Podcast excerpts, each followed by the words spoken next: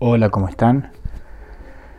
Bueno, hace tiempo que no que no subía que no subíamos con mi, con mi socia y amiga Aixa un texto al, a esta biblioteca de, de poemas que hemos ido armando y de textos poéticos, de poesía.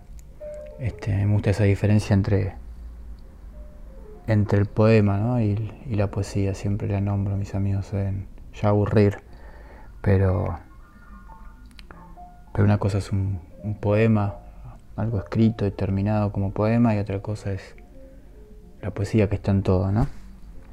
Y hablando de poesía, eh, encontré un texto de un autor sanjuanino, Esteban Prieto, y bueno, es un poeta joven argentino de, San Juan, como decía, que tiene un blog eh, que básicamente tiene el mismo nombre que el autor, y encontré un texto que me gustó mucho y nada, quería, quería compartir más allá de la de la fama del autor. Se llama Los Necios. Muchas veces uno quiere escribir un poema de amor y el resultado es un texto lleno de odio.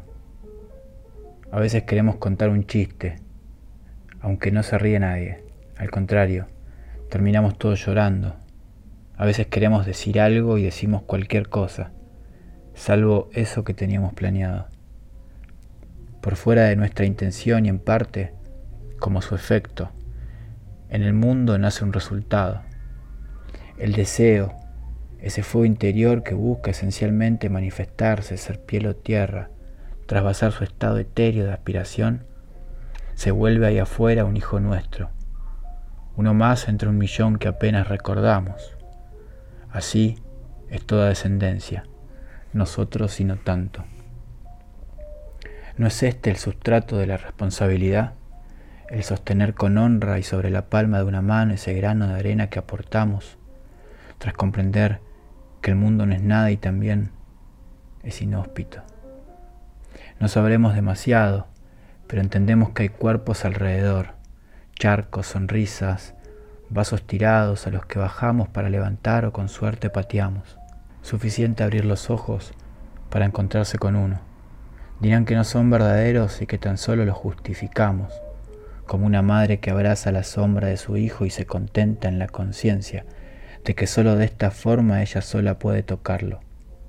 Hay un deseo al que una voluntad desesperada conduce de la mano y le inventa a la madre una piel o un trozo de tierra que para el resto ya no es piel ni barro. De ahí la estrecha relación entre el deseo y la cautela. Un buen deseante implica una voluntad férrea dos manos firmes que exhiben el grano sobre sus palmas pese a quemarles.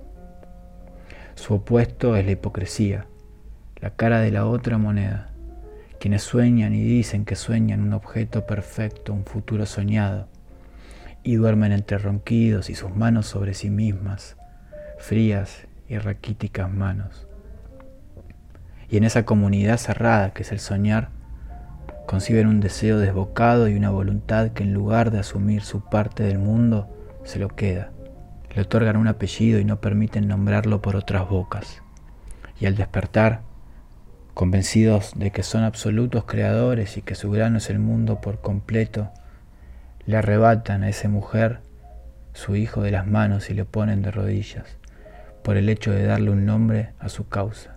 Están convencidos de que cuando escriben su poema de amor, enamoran, de que cuando cuentan su chiste hasta sus enemigos ríen, que cada vez que dicen cualquier cosa, todos nosotros, sus hijos vacíos en brazos, su mundo bastardo, sus sombras, tarde o temprano en algo, vamos a mejorar.